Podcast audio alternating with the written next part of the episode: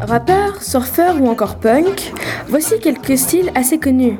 Mais connaissez-vous le style skinhead? Jules, alias Vulzor, va nous éclairer sur ce sujet, à qui j'ai demandé ce qu'est le style skinhead pour lui? Quand j'ai commencé à être skinhead, c'était pour mes parents. Avoir les cheveux tout courts, puis faire partie d'un groupe de gens qui étaient avec des cheveux tout courts.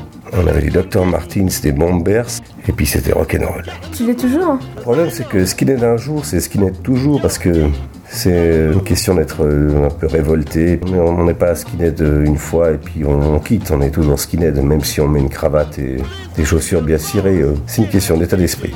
Tu l'es depuis combien de temps bah, Le petit groupe que nous étions, moi j'avais 12 ans quand j'ai commencé à être un peu euh, comme ça. On écoutait de, la salsa, du rocksteady, Marvin Gaye. On était des, des, skinheads normaux, pas les espèces de crétins de maintenant. Donc, ouais, puis que j'ai 12 ans. Et on peut pas arrêter c'est une question d'état d'esprit. Après, on peut avoir les cheveux très très longs, mettre des Santiago, mais on est toujours. T'as plus trop ton groupe de skinhead d'avant Non, on se voit toujours, de temps en temps. Puis on s'envoie des emails euh, grâce à la, technique moderne. Et euh, on s'est tous un peu rechoppé via un truc sur euh, face de bouc. Donc on s'est tous retrouvés et puis on se reparle encore. Et on parle du bon vieux temps. Donc pour vous reconnaître, comment on fait? Bah, D'habitude ils ont les cheveux très très courts, mais moi par exemple j'ai les cheveux parfois très très longs. Mais il y a toujours un truc qui traîne. Un petit détail, les lacets blancs sur une paire de docks ou euh, une bombe berce un peu, un peu pourrie. Ou euh, Fred Perry ou euh, quelques Ben Sherman. On peut pas vraiment savoir s'ils sont racistes, fascistes, enfin quand on, quand on les voit de vue comme ça.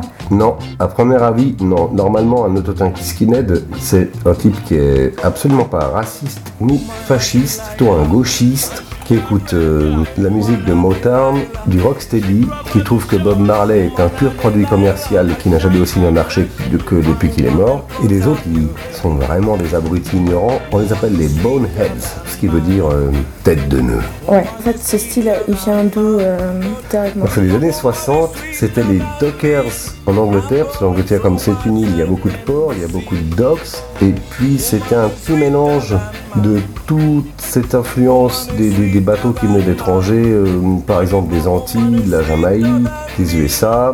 Et à l'époque, il y avait une mode qui s'appelait les mods, parce que c'était des gens un peu classieux qui s'habillaient bien et puis qui écoutaient cette musique-là, la soul music. Et puis il y avait en même temps les rockers avec des bananes comme Elvis. Et pour un peu contrer ces rockers avec des bananes comme Elvis et des vestes en cuir noir, les mods s'habillaient un peu euh, avec des vêtements chics, comme des Fred Perry ou des Ben Sherman.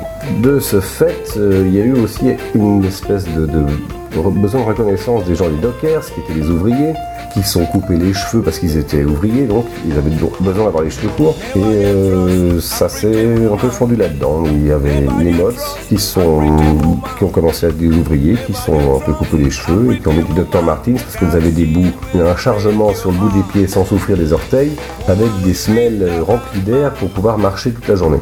Et puis c'est devenu une mode, avec la musique qui est avec, donc la musique noire. Que